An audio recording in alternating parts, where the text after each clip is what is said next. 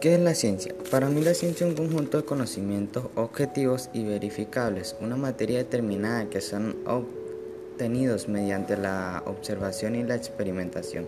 En conclusión, la ciencia es el conjunto de conocimientos y estructuras sistemáticamente obtenidos mediante la observación de patrones regulares de razonamiento y de experimentaciones en ámbitos específicos, a partir de los cuales se generan preguntas.